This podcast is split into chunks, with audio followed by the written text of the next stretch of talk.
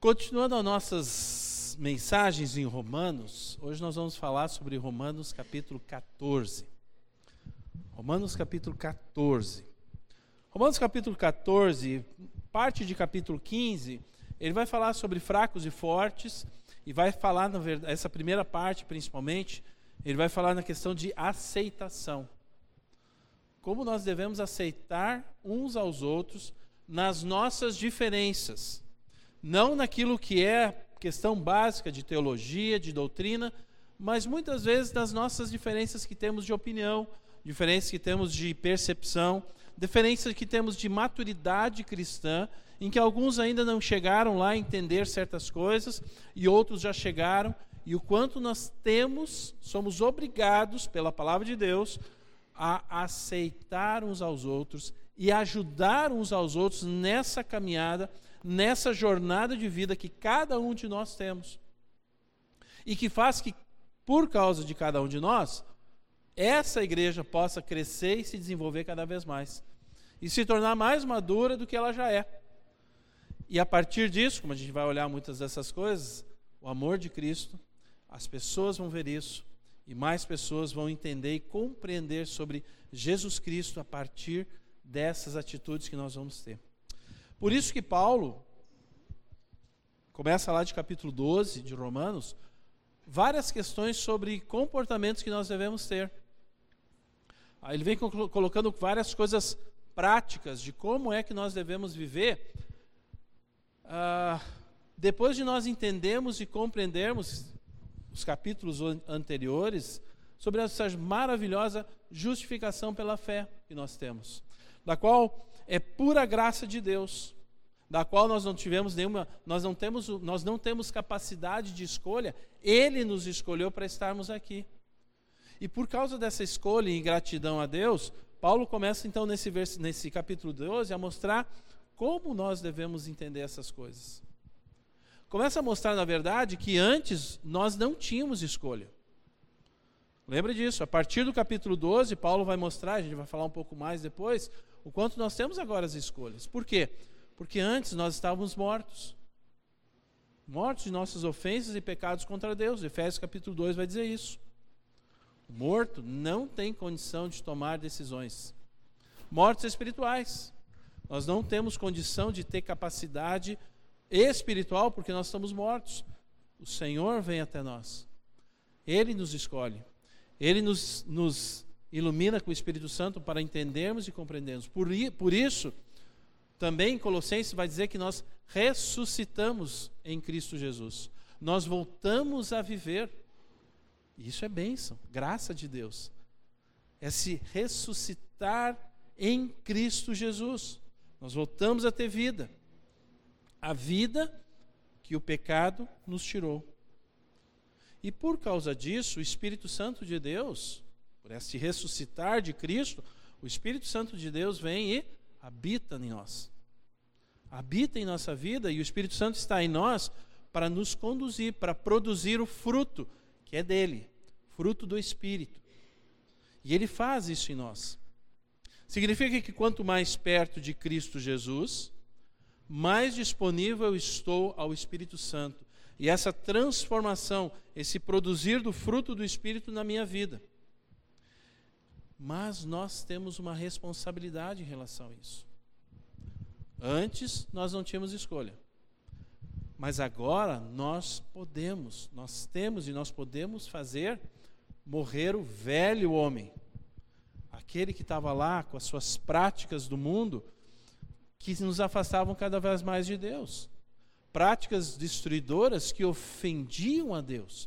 E que muitos ainda vivem nessa situação e ofendem a Deus. E por isso que Paulo vai falar em Romanos 2, 1 e 12, 1 e 2, duas coisas importantes que está descrito ali. Que nós devemos nos oferecer, nós queremos querer aprender o que, que é obedecer a Cristo.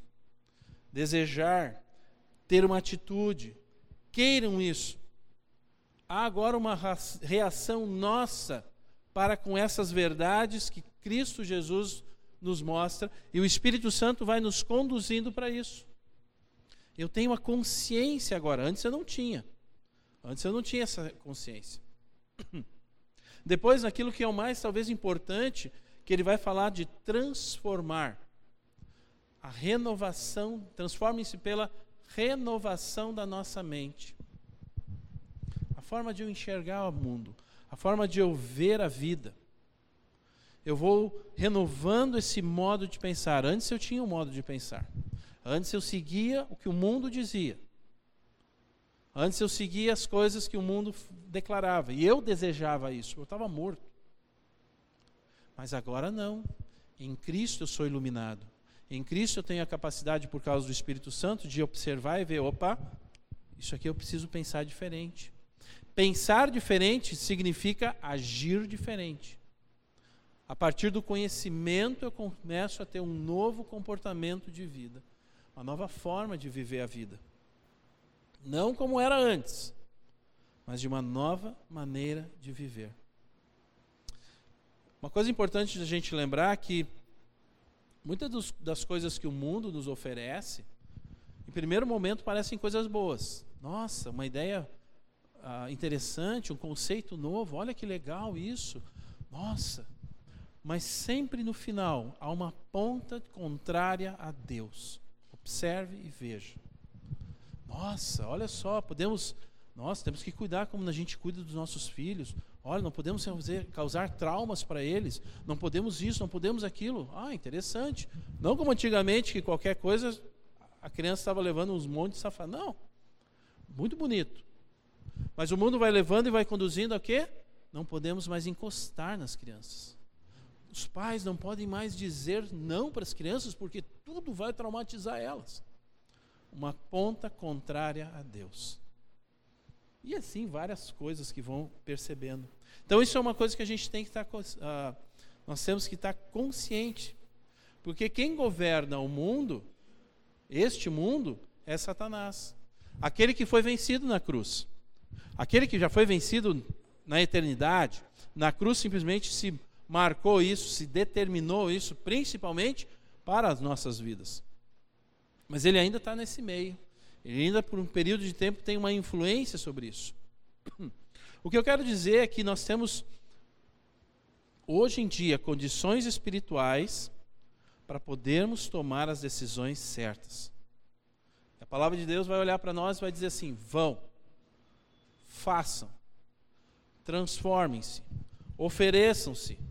Há sempre uma palavra de estímulo para nós tomarmos uma posição nós devemos desejar isso. Três coisas importantes que eu quero deixar, dito aqui. primeira coisa de todas, a base. De tudo que nós olhamos para a palavra de Deus, de todo o ensino, toda a nossa vida. O desejo deste oferecer, transformar, é a obediência a Deus. O desejo que nós temos de desejar, de transformar, de nos de buscar essa obediência é a obediência a Deus. Não é para que eu me torne uma pessoa melhor, não é para que os outros possam olhar para mim e dizer, nossa, como ele é bonzinho. Não é para que os outros possam elogiar e dizer, nossa, como ele faz coisas boas. Essas são glórias humanas, diretamente ligadas a nós mesmos. A glória de Deus, toda ela. Ele nos escolheu para ser salvos em Cristo Jesus. Ele nos escolheu para sermos filhos de Deus. Ele nos escolheu para sermos justos diante de Deus, que nos dá a capacidade ou a, a, a, o privilégio de termos o Espírito Santo em nós, porque nós somos justificados por Deus. Ele nos dá a vida plena, Ele nos dá a vida eterna e muitas outras bênçãos que nós podemos, poderíamos falar aqui. A outra questão é a transformação espiritual. Ela é produzida pelo Espírito Santo de Deus. Falei antes, o fruto do Espírito. Todos aqueles escritos na palavra de Deus. É o fruto do Espírito, não é meu fruto. Eu até posso conseguir é, parar de sentir inveja. Muitos humanos fazem isso. Eu até posso parar de ficar, de não ser irado. Muitos humanos podem fazer isso. Mas como filhos de Deus, nós temos o fruto do Espírito, o privilégio de que Ele pode transformar isso na nossa vida. E isso faz parte da obediência a Deus. O foco principal. As pessoas mudam para elas se tornarem melhores, boas, ou para que as pessoas olhem para elas e vejam como elas são boas. Nosso propósito da transformação é glorificar a Deus. Por consequência, sim, nós vamos nos tornar pessoas melhores, óbvio. As pessoas vão olhar para nós e vão realmente olhar, nossa, como esse cara é legal, como essa pessoa tem amor, claro.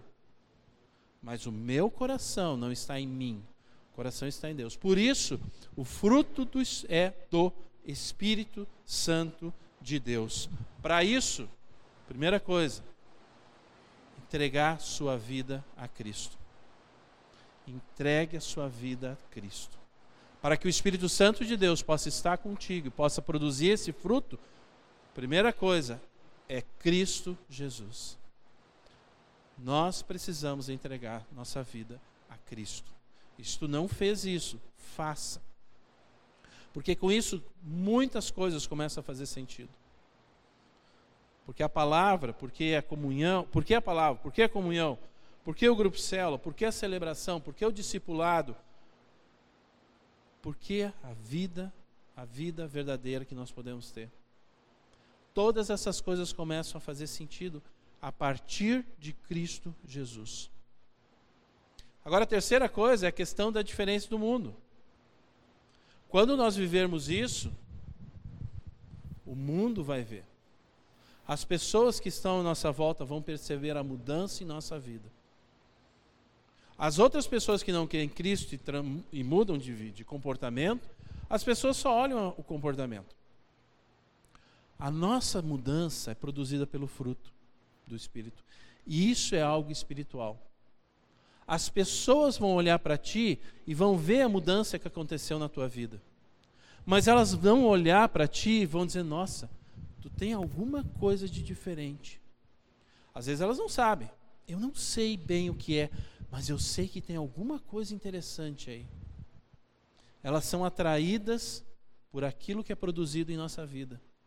Algo espiritual que o mundo não tem, mas aqueles que são, pertencem a Cristo e são filhos de Deus têm. E quando há essa mudança, essa transformação, há esse entendimento, há todas essas coisas na nossa vida,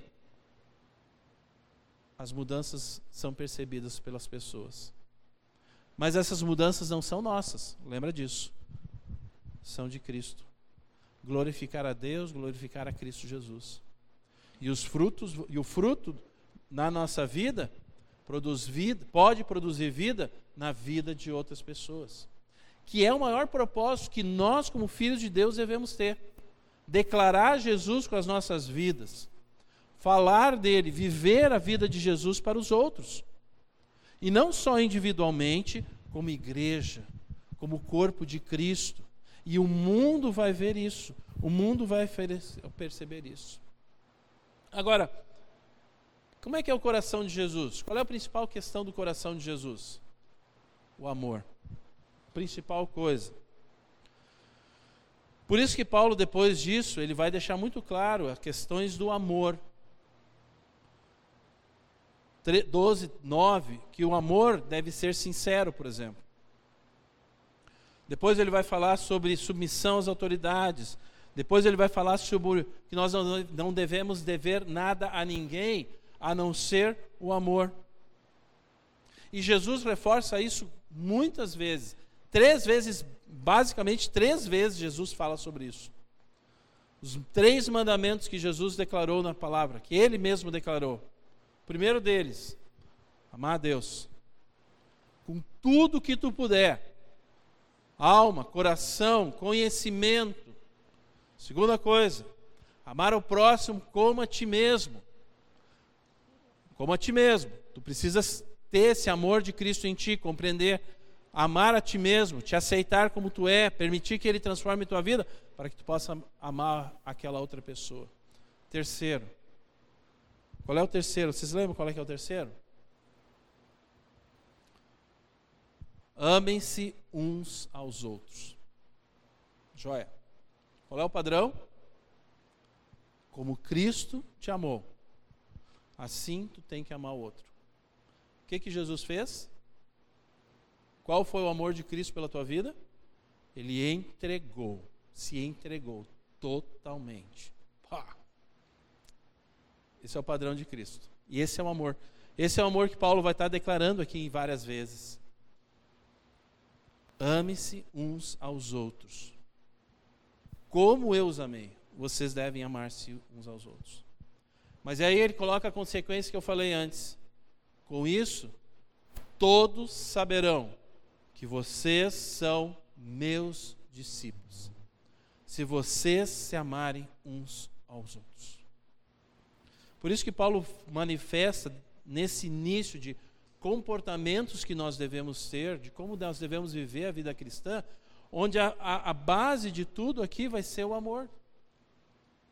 Para nós entendermos e compreendermos o quanto esse amor que nós temos que ter uns pelos outros é que faz toda a diferença para a vida dessa igreja. Toda a diferença. E isso não é uma coisa simplesmente, ah, tá, vou ver. É intencional. Ofereçam-se. Transformem a forma de vocês pensarem, a mente de vocês, na forma que vocês veem a vida, na forma que vocês interpretam as coisas que estão acontecendo. Intelectualmente, intencionalmente, isso deve acontecer. Tudo isso, vamos lá para o capítulo 14. Tudo isso para nós entrar em capítulo 14. Porque se eu não ter bem consciente essas verdades e ter bem consciente essa questão do amor, capítulo 14, capítulo 15 e as outras coisas também não vão fazer nenhum sentido. Como é que eu vou conseguir aceitar o outro, as fraquezas do outro, se eu não tiver o amor? E aceitar significa viver e conviver com aquela pessoa e querer estar com ela e perceber as qualidades que Deus deu a ela, apesar das dificuldades que eu possa ter com ela. E às vezes essas dificuldades que eu possa ter com ela, às vezes não é com ela, às vezes sou eu mesmo. Eu é preciso, preciso pensar diferente. Eu que preciso mudar em relação àquela outra pessoa. Eu preciso perceber essas diferenças. Enfim, primeira coisa, a aceitação mútua. Versículo 1 até o versículo 8. Olha lá o que está escrito. Aceitem-se o que é fraco na fé, sem discutir assuntos controvertidos. Um crê que pode comer de tudo, já outro, cuja fé é fraca, come apenas alimentos vegetais. Aquele que come de tudo, nada de, não deve desprezar o que não come. E aquele que não come de tudo, não deve condenar aquele que come, pois Deus o aceitou. Quem é você para julgar o servo alheio? É para o Senhor que ele está em pé ou cai. E ficará em pé, pois o Senhor é capaz de o sustentar. A quem considere um dia mais sagrado que outro, a quem considere iguais todos os dias. Cada um deve estar plenamente convicto em sua própria mente. Aquele que considera um dia como especial para o Senhor, assim o faz. Aquele que come carne, come para o Senhor, pois dá graças a Deus. E aquele que se abstém, para o Senhor se abstém e dá graças a Deus. Pois nenhum de nós Pois nenhum de nós vive apenas para si e nenhum de nós morre apenas para si. Se vivemos, vivemos para o Senhor. E se morremos, morremos para o Senhor. Assim quer vivamos ou morramos, pertencemos ao Senhor. Paulo vai começar dizendo: aceitem aquele que é o fraco na fé, sem discutir assuntos controversos. Fraco na fé não significa coitadinho, pobrezinho, ah, ele é fraquinho mesmo. Não. Paulo está dizendo aqui daquelas pessoas que ainda na sua jornada espiritual não, não conseguiram entender certas coisas em relação à vida com Cristo. Pode ser pelas experiências que tiveram, pode ser pela, pelas, pelas, uh, fami da, pela família de onde veio, várias situações que podem fazer que a partir deste conhecer a Cristo, eles não conseguem ainda entender certas coisas e ainda estão agarrados nisso, como algo muito importante da vida deles, mas que Cristo ainda deseja libertar. Por isso a gente deve aceitar as pessoas, porque o Senhor é capaz de o sustentar a todos nós, seja fraco, seja forte. Ele está com todos nós, porque Ele chamou a cada um. Lembre disso, Ele te chamou para estar aqui. Ele te chamou. E esses assuntos controversos, lembra que não são questões teológicas, questões de doutrinas que a gente chama, coisas absolutos de Deus. Não, são as coisas secundárias, preferências que nós podemos ter.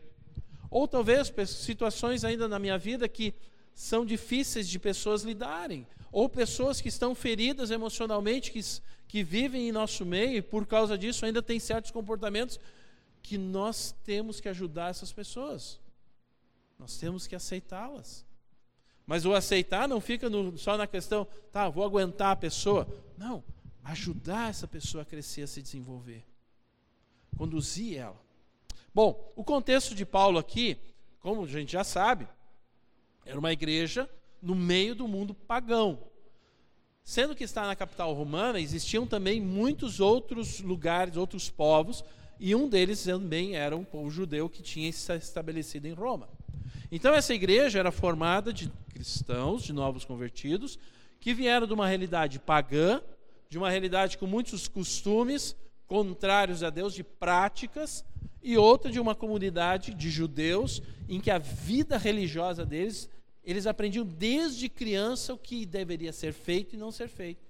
Duas culturas diferentes, agora se estabelecendo dentro de uma só cultura. A cultura do reino de Deus, que mais tarde a gente vai falar sobre isso. Ah, que legal isso. Que dor de cabeça isso, né? Para esses líderes. Pois é, mas é isso aí mesmo. Essa é a maravilha da igreja. Não pensar que, nossa, ah, nós só podemos ter as pessoas certinhas no nosso meio. Nossa, a gente só pode ter aquela. Não, aquela é aceita. Não, aquela não é aceita. Não. Nós temos que saber que Deus chama a todos. E Ele chama a todos, mas alguns Ele escolhe para estar no nosso meio. Conviver uns com os outros e aprenderem juntos sobre o reino de Deus. Um desses pagãos, eles têm uma religião com rituais muito é, sérios, onde carnes eram sacrificadas ou animais eram sacrificados em grandes banquetes e eles eram oferecidos aos ídolos, aos ídolos pagãos. Depois, na grande festa, eles comiam essa carne como um ritual. Essa carne, então, fortalecia eles, deixava eles mais fortes. Essa era a ideia deles. Alguns talvez até bebiam do sangue desses animais, como até hoje isso acontece. Por exemplo, existem pessoas que, que têm religiões nos nossos dias em que bebem o sangue de animais, para espiritualmente estarem mais fortes. Bom, essa pessoa se converte. Ela conhece Jesus Cristo, ela é salva, ela se arrepende, ela, ela entende que a vida dela não, não era legal, ela ofendia Deus com isso. Agora é uma nova maneira de viver. E aí tu convida essa pessoa para comer, comer na tua casa. E aí tu faz um prato chamado galinha ao molho pardo.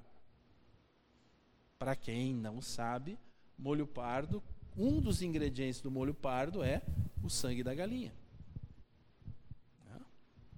Bom, o que, que, pode acontecer? Bom, a pessoa pode olhar e dizer, ok, jóia, beleza. Aquela era a minha velha vida e tranquilo. Mas talvez, por ela ainda não conseguir, ela vai olhar para aquilo ali e vai identificar aquele momento como aquilo que ela vivia no passado. E ela não deseja isso, ela não quer isso. E ela se sente ofendida por aquilo ali. Também pode ser algo muito comum para nós, a chamada, e talvez muitos gostem, talvez alguns, mas eu, eu curto. Uma murcilha. Né? Um dos ingredientes da morcilha é o sangue. Né? Eu amo. Né? Fritinha ainda, dá uma derretidinha, é uma delícia. Mas enfim, bom, é esse cuidado que nós devemos ter. A gente vai olhar para essa pessoa e dizer: ah, frescura, não tem nada a ver, come aí, para de encher o saco. Não, eu tenho que respeitar essa pessoa. Eu tenho que olhar para essa pessoa e pensar: não, eu tenho que entender que ela não consegue isso. Ela precisa ainda me ajuda para isso, não? O que, que eu devo fazer? Eu devo dizer: me perdoa. Não era minha intenção fazer isso, me perdoa. Espera aí que vamos chamar o X, vamos chamar uma pizza, vamos fazer qualquer negócio. Mas não vamos deixar de estar com esse tempo. Cara, se for ter que jogar fora, joga fora. Mas não obriga essa pessoa. Enfim, isso é uma, uma questão né, que pode acontecer. Do outro lado, tem os judeus que vinham com todas seus, as suas questões é, sagradas. E uma delas que Paulo vai mencionar são a questão dos dias sagrados, versículo 5, na qual os judeus tinham esse, o sábado como algo muito sagrado. E isto era, a questão sagrada era a questão de obediência a Deus, em que se eles não fizessem isso, eles perdiam a salvação. Essa era a ideia básica disso. Nos dias de hoje, nós temos pessoas, temos uma igreja adventista, por exemplo, que eles creem que o sábado é sagrado. O grande é, erro que eles cometem, entre outros tantos também, tá? mas em relação a esse do dia sagrado do sábado, é que eles vinculam a salvação ao sábado. Significa que se tu não cumprir, se tu não tiver o sábado sem nenhum tipo de trabalho, tu perde a salvação. Ou seja, Cristo e mais alguma coisa. Aí alguma pessoa, uma pessoa dessa começa a vir, ela aceita Jesus, começa a vir aqui na igreja, e aí o que acontece? Ela começa a olhar para nós e começa a perceber, não, mas vocês não praticam o sábado. Como assim vocês não praticam o sábado? Não, vocês domingo. Mas nem do domingo vocês fazem como a gente faz. Espera aí, como assim? Vocês vão jogar vôlei? Vocês vão jogar às vezes futebol? Não, como assim? Não, não pode. Nós temos que saber aquilo que nós queremos também. E nós temos que ajudar essa pessoa a entender que não, todos os dias são sagrados para o Senhor. Na verdade, a nossa vida diária é uma consagração ao Senhor. Há alguns princípios, sim, de que é bom o homem, o ser humano, parar um dia para descansar. Isso é um princípio. Na configuração de vida que nós temos muitas vezes hoje, há aqueles é, é, turnos, seis por, por um, é, 14 por 2, né? Coisas que hoje se configuram. Pessoas que trabalham no domingo. Mas enfim, um princípio. Então não é uma ordem, é um princípio. É bom que a gente pare. O domingo foi estabelecido, sim, como o, o, o dia em que a igreja se reúne. Universalmente é isso. Mas também igrejas se reúnem nos sábados à noite. Há igrejas que se reúnem no domingo, no, na segunda-feira à noite. O sábado não é sagrado na questão de que precisa ser vinculado à nossa santidade se nós não praticarmos. Então nós temos que ter essa consciência. Aí vem uma grande controvérsia para nós. Paulo vai falar aqui: alguns que comem carne, outros não comem carne. Eu chamo isso churrasco ou sushi. Qual a tua preferência? Qual a tua preferência? Pois é, eu tenho ouvido de pessoas nos dias de hoje que elas falam para mim, eu confesso que eu fico assim, nossa, depois que eu comecei a comer sushi, nossa, eu nem quero mais saber de carne, de churrasco, nem churrasco, nem, não, sushi. Vai, dá aquela coisa assim, tá, mas, é, né, para mim não faz muito sentido, mas tem pessoas que têm preferido, na nossa cultura, outras culturas isso seria muito comum, normal, mas na nossa cultura gaúcha, né, tu ter essa troca de um, uma carne de gado, daquela costela gostosa, agora com novos cortes, entrecô, por exemplo, né, nossa, é uma delícia aquilo, por um sushi, tá, enfim, né, preferências. Mas como nós vamos lidar com isso? Então, pessoas, e tem pessoas que não gostam de comer carne. Tem pessoas que não gostam de comer carne mesmo na nossa cultura. Eu preciso lidar com isso. Eu preciso aprender. As pessoas que comem sushi têm que aprender a lidar com isso. As pessoas que comem carne e churrasco têm que lidar com isso.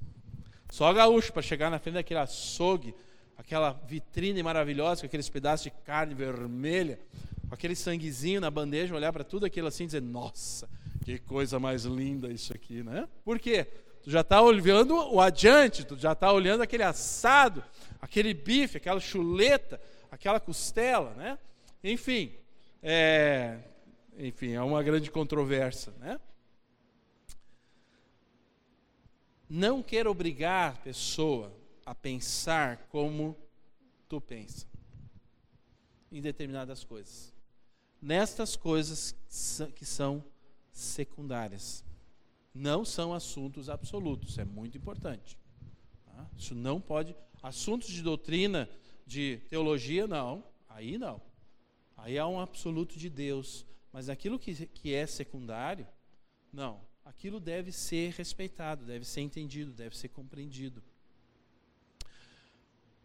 Nós podemos beber outra coisa, nós podemos beber bebida alcoólica? Podemos sim. Agora, eu preciso beber sempre, todo momento, em qualquer situação, em qualquer evento. Eu tenho que beber? Não, não devo. Nem, não tenho que fazer isso. E nem é bom, se eu precisar sempre, sempre, é um sinal de alguma dificuldade. O princípio que a gente vai poder ter por isso é o testemunho, a disciplina que eu deve, devo ter. Outro exemplo que tem é pessoas que, eu já ouvi isso, né? Uh, não usem boticário. Já ouviu isso? Não use boticário, porque o boticário, ele, é, ele uh, participa, contribui com a igreja de Satanás. E se tu comprar um, algum produto da Boticário, tu vai estar sendo um influenciador para que essa igreja, e tu como cristão, é proibido fazer isso. E vem assim, ó, determinando para ti. Eles não, é muito interessante, tu já ouviu isso? Essas questões, elas não vêm perguntando, olha, pois é, ouvi. Não, elas vêm dizendo como se isso fosse um absoluto para ela. Ou do Ace, tem ainda Ace por aí? Detergente em pó aquele? Ace, é, não tem mais? Tem, né? O Ace, antigamente, era aquele, nossa, cuidado, hein? O Ace, ele é participante do, da igreja de Satanás. Ele é consagrado, significa que quando lava a roupa, uma ideia, faz ideia. Quando ele lava a roupa, o pó ali vai penetrar na tua roupa, e quando tu vestir aquela roupa, tu vai ter, Satanás terá uma influência maior na tua vida, porque aquilo foi consagrado para ele. Nossa, tá louco. Então, são ideias, conceitos que as pessoas têm por aí. E às vezes o cuidado que nós temos que ter para que essas coisas não influenciem a nossa vida e nem entrem dentro da igreja. Essas duas são coisas bem radicais que eu comentei agora, né? Há coisas mais a menos que a gente pode trabalhar mais facilmente, mas elas estão aí. Mas aí se essas pessoas vêm conversar contigo, tu vai dar um chute nelas, tu vai mandar elas embora, tu vai dizer sai daqui, não sei o quê, ou vai tentar ajudar elas, vai tentar entender, ou vai dizer para ela, cara, eu não acredito nisso, eu não creio. Olha o que a Bíblia fala sobre isso. Nós somos selados pelo Espírito. Cristo Jesus nos deu a vitória. Nós somos protegidos por Cristo. Várias questões que a gente pode saber disso. Mas para isso, muito importante tu saber exatamente aquilo que tu crê. E saber aquilo que tu crê o que, o, e o que essa igreja também crê. Porque senão tu vai ser influenciado muitas vezes por essas ideias. Que não são ideias legais, não são ideias boas, mas que mostram pessoas que ainda são fracas espiritualmente e precisam crescer nisso. Mas se elas vêm falar coisas assim, tu vai aceitar isso? Qual é tu, aquilo que tu crê? O que que tu acredita nessas coisas? Por isso, a Bíblia nos ajuda também nessas coisas. E conhecer a palavra de Deus é muito importante. O princípio que Paulo vai nos mostrar aqui é não julgar. Aquele que come de tudo, não desprezar aquele que não come. Aquele que come de tudo, não desprezar aquele que não come. Se o outro tem uma ideia diferente, não despreza ele. Ah, não, esse cara não quero nem saber, não, não chega nem perto com essas ideias. Às vezes é difícil ouvir certas coisas que, pá, mas tu vai deixar as pessoas de lado? Não. E aquele que não come de tudo, não condenar aquele que come. Ah, não, olha só, ele fica fazendo essas coisas, ele fica usando esses detergentes em pó, ele fica, nossa, que horror, ele está sendo influenciado. Não condena, porque isso não são absolutos de Deus. Não são coisas que estão na palavra, não são doutrina. Não julgar de ambas as partes. Aceitar. Aceitar uns aos outros. Nessa caminhada que nós temos com Cristo, nós temos vários níveis de maturidade espiritual. E não é só por preferências de pessoas, ou diferenças, preferências, como eu disse no início, não é só por aqueles que comem, pode, pode ser por dificuldades que nós temos na nossa vida e que ainda não foi produzido o fruto do Espírito. Pode ser, como eu disse antes, pessoas que estão feridas nas suas almas e que muitas vezes têm um comportamento que é difícil. E eu vou desprezar essa pessoa, eu vou julgar ela, eu vou, eu vou condenar essa pessoa de jeito nenhum. Eu tenho que acolher essa pessoa. Eu tenho que ajudar essa pessoa o máximo possível para ela conseguir andar na vida cristã. Isso é a igreja de Cristo. É isso que nós devemos pensar. Porque sempre eu devo saber que é o Senhor quem nos sustenta. E tudo aquilo que nós fizemos deve ser para obedecer a Ele. Versículo 8: Se vivemos, vivemos para o Senhor, e se morremos, morremos para o Senhor. Assim, quer vivamos, quer morremos, nós pertencemos ao Senhor. Tudo que eu faço, para a glória dele. O foco da mudança de vida é a obediência a Ele. Essa é a base. Se eu vou buscar aceitar as pessoas e não julgar, é por obediência a Ele. Porque a minha vontade humana não é essa. A tua vontade humana, quando está lá no grupo célula e tem aquela pessoa chata do teu lado, é tu dar um chute para olhar assim, ah, o que, que esse cara está fazendo aqui? E o que eu preciso olhar e pensar, Senhor, como posso ajudar essa pessoa? Ou, Senhor, transforma o coração dela, faça-la entender. Esse é o que nós devemos fazer como igreja. Esse é o que nós devemos pensar como igreja. Plenamente convictos em nossas próprias mentes. Cada um deve estar plenamente convicto em sua própria mente. Compreender plenamente que é o Senhor que nos sustenta. O Senhor que conduz a tua vida e não a nós. Por isso, a transformação, a renovação da nossa mente, da forma de nós pensarmos. Segunda coisa, prestaremos contas a Deus. Versículo 9 e 11 vai dizer: Por esta razão, Cristo morreu e voltou a viver para ser Senhor de vivos e de mortos. Portanto, você, por que julga seu irmão? E por que despreza seu irmão? Pois todos compareceremos diante do tribunal de Deus. Porque está escrito: Por mim mesmo jurei, diz o Senhor, diante de mim, todo joelho se dobrará e toda língua confessará que sou Deus.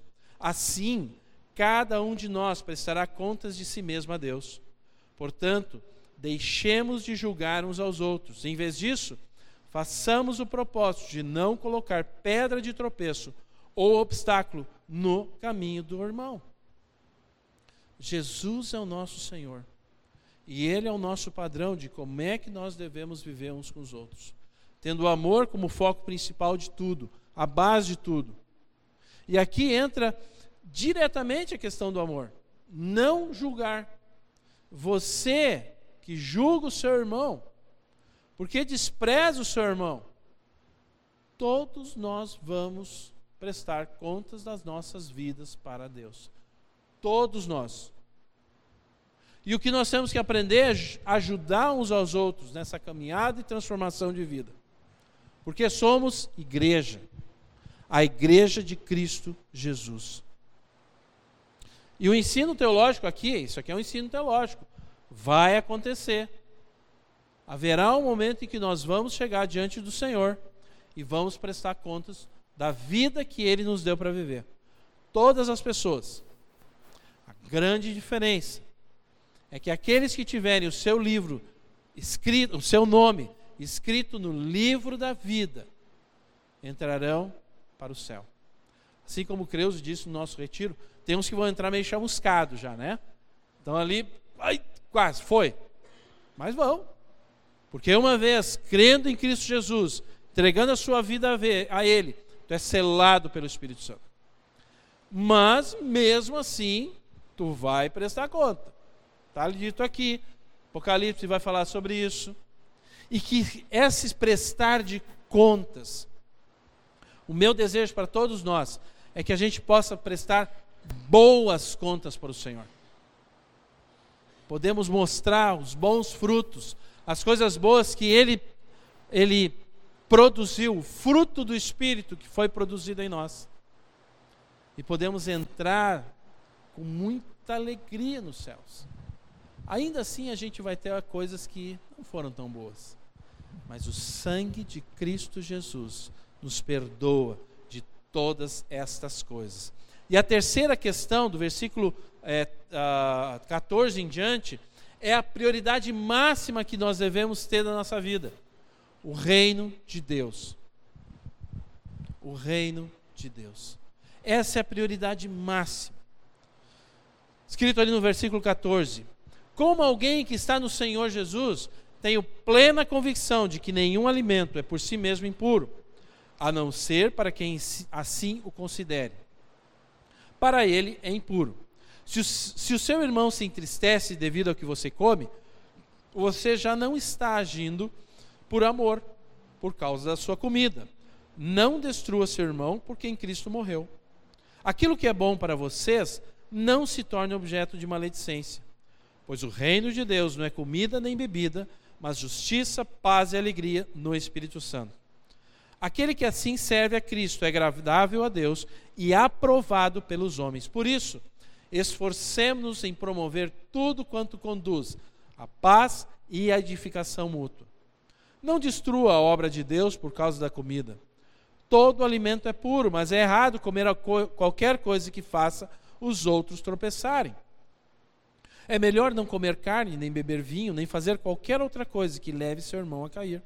Assim, seja qual for o seu modo de crer a respeito destas coisas, que isso permaneça entre vocês e seu Deus. Feliz é o homem que não se condena naquilo que aprova, mas aquele que tem dúvida é condenado a se comer, porque não come com fé. E tudo que não provém da fé é pecado. Paulo está se referindo aqui em momentos que, como igreja, se reuniam para fazerem uma refeição juntos, em conjunto. Paulo está se referindo aqui nisso em que um traz uma coisa, outro traz outra coisa. Né? E, e nessas, nessa questão do alimento, essa ideia que eu falei antes. Existiam coisas que as pessoas não queriam comer porque elas identificavam com a sua, vilha, a sua velha vida. E isso precisava ser respeitado. Não deveríamos trazer tristeza por coração, nem destruir a vida do irmão, porque ele estaria pensando que ele estaria pecando se ele comesse aquele alimento. Para outros, não. Para outros era tranquilo, era sem problema. Por isso, foco é o reino de Deus. O foco é o reino de Deus. Significa que escandalizar o meu irmão por preferências, entristecer ele, é falta do amor de Cristo. E a base do reino de Deus é o amor. Três vezes Jesus declara isso para nós. E várias formas. Paulo mostra claramente que a base de tudo isso é o amor. E não praticar o respeito, a aceitação, o considerar o outro nas necessidades dele, respeitar ele na sua fraqueza, amar ele nas suas dificuldades, é falta de amor. E isso é pecado. Não obrigar ele a ter que andar ou fazer ou tomar decisões que ele não está preparado, que às vezes ele não entende, que a pessoa não consegue compreender, nem aquilo que ela está vivendo muitas vezes, nem aquilo que ela está enxergando. Nós temos que ajudar essas pessoas a viver a vida delas da melhor forma possível e aos poucos irem. E se tu acha que aquela pessoa é muito forte, que aquela pessoa é isso, respeita, considera. Não julgue, não julgue. O reino de Deus é mais importante. Não fica com o pensamento, estou nem aí para os outros. O que importa é o que eu penso. Os outros, ah, os outros que se, são os outros, se, se explodam. Não. O reino de Deus é quanto eu amo o meu irmão o quanto eu abro mão da minha vida por Ele, que é o amor de Cristo, que é o amor que Ele deixa para nossas vidas. E Ele diz para a sua igreja: amem-se uns aos outros. Como eu os amei, vocês devem amar uns aos outros. Abre mão da tua vida. Abre mão dos teus direitos, muitas vezes. Abre mão das tuas vontades, muitas vezes. Pelo bem do outro. Pelo bem do outro. O reino de Deus não é a aparência. O reino de Deus é o coração. Por isso ele vai dizer, versículo 17: O reino de Deus não é comida nem bebida. Não é aquilo que aparece. O reino de Deus é justiça, paz e alegria no Espírito Santo, aqui dentro. Eu tenho obedecido a Deus, eu tenho vivido a vida que Ele deseja, é isso que vale, não é o que aparenta. Porque eu posso aparentar muitas coisas, mas se essa aparência é resultado do meu ser interior, uau, legal, joia. Porque isso vai ser o natural. Como eu disse antes, a transformação que vai acontecer na nossa vida, ela vai, o fruto do espírito vai ser produzido e as outras pessoas vão reconhecer isso. Elas vão ver isso. Perfeito. Mas se aquilo que tu tem mostrado para os outros é simplesmente um, uma forma de, de conformar que os outros me aceitem, os outros, cara, não tem valor nenhum isso. Quando chegar lá para prestar contas da tua vida, o que que tu vai apresentar?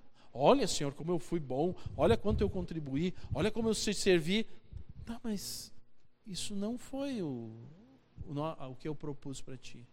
O que eu propus para ti foi a mudança da tua, do teu coração, meu espírito em ti o meu relacionamento de intimidade contigo. Quantas vezes eu quis que tu lesse a palavra?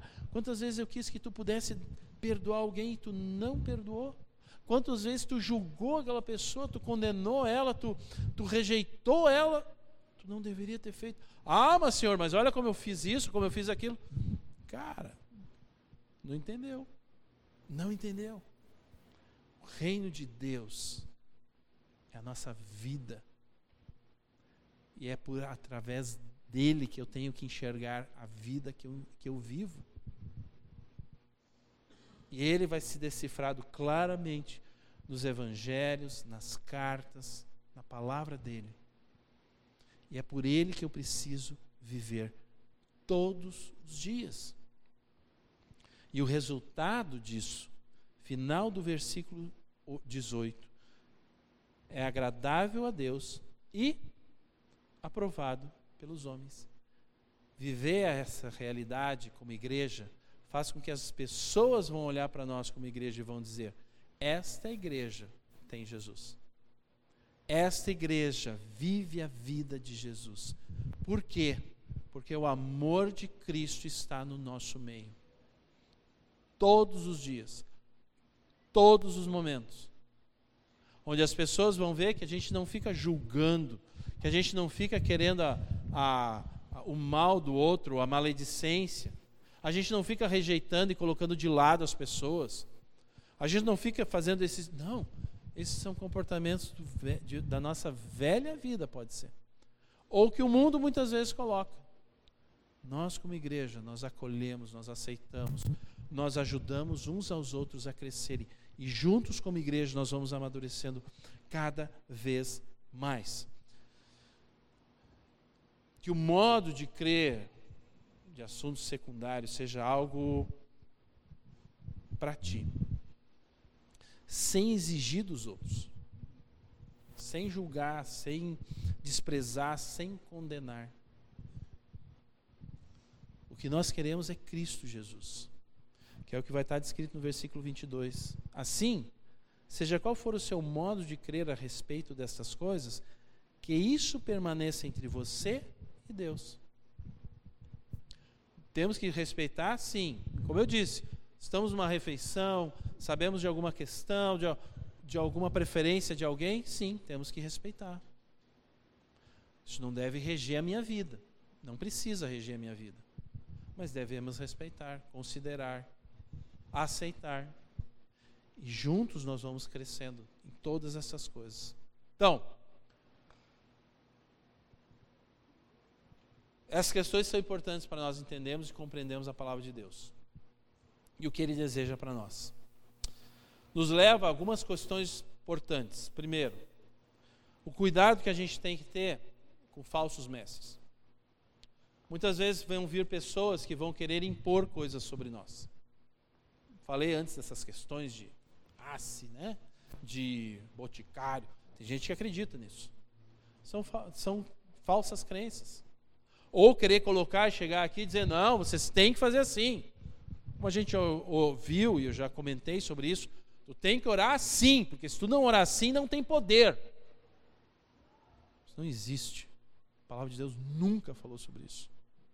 Nossa, se vocês não tiverem assim, dessa forma, espiritualmente, nossa, essa igreja não, não tem Espírito Santo.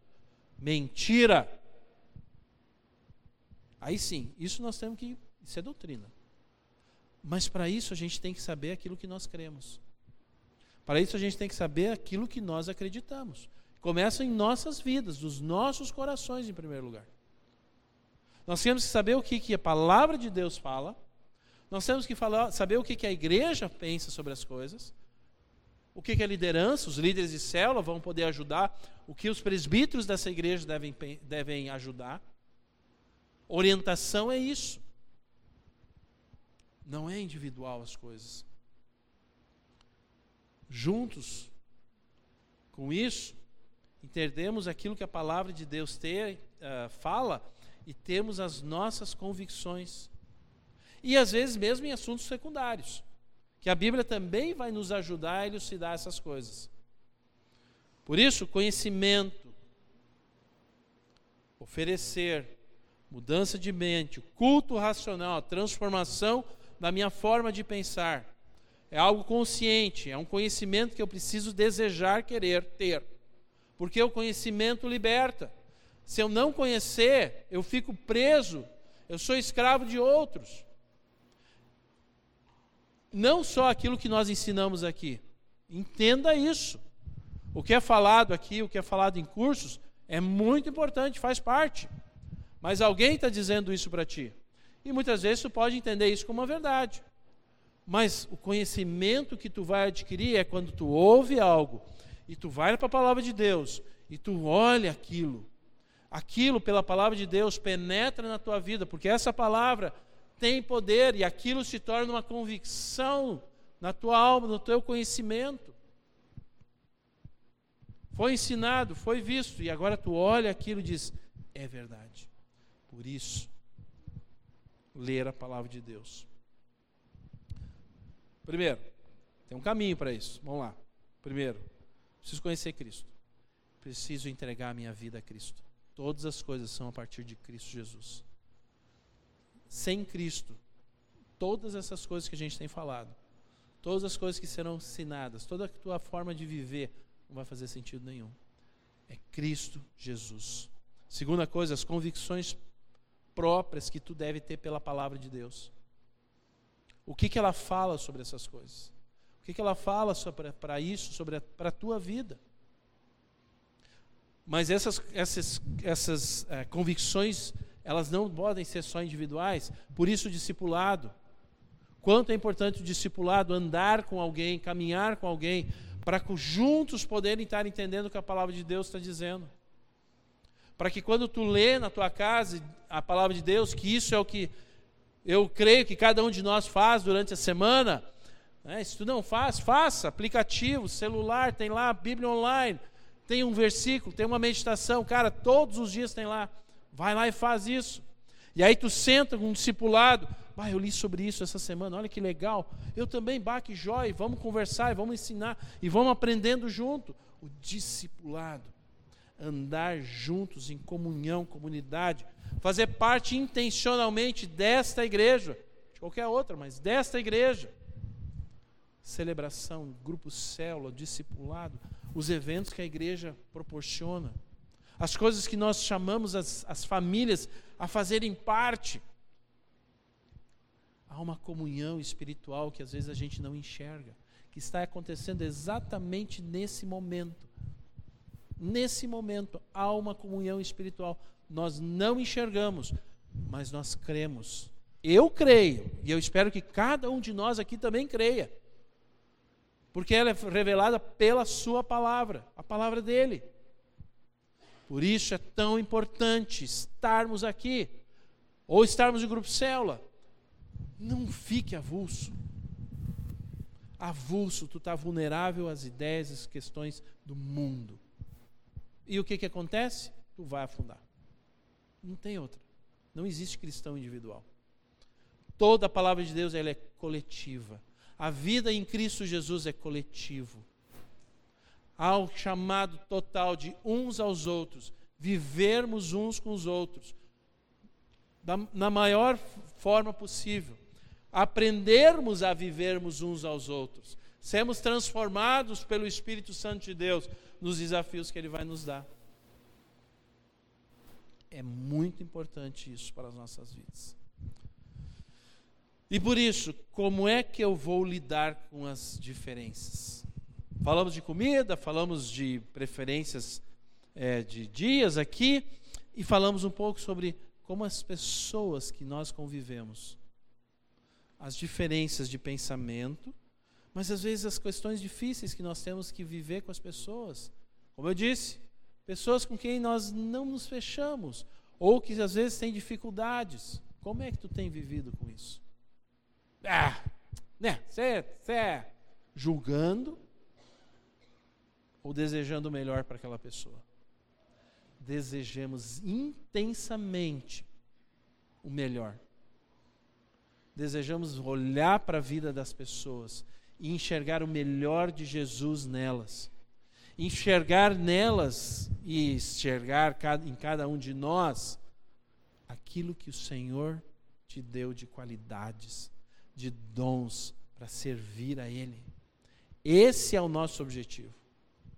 E as dificuldades a gente vai ajudando, a gente vai andando, a gente vai amparando, a gente vai suportando, a gente vai perdoando, a gente vai andando nessa jornada juntos, uns com os outros. Por isso, aceite, acolha, ame com o amor de Cristo Jesus.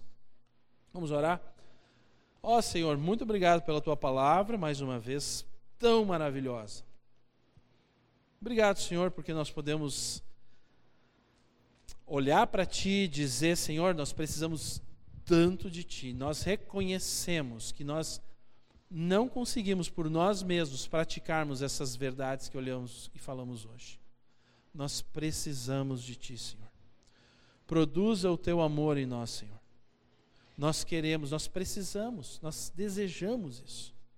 Ajude-nos quando, nós nos depararmos com situações difíceis, com pessoas que, eu, que, eu, que para mim é difícil conviver, lidar, Senhor, mas que eu não rejeite essas pessoas, que eu não julgue elas, que eu não despreze elas, Senhor, mas eu realmente deseje, Senhor Deus, melhor para a vida delas. Olhe a elas com o teu olhar, com o olhar de Jesus em nós, para que a gente possa cumprir o teu maior propósito que o Senhor tem para nós.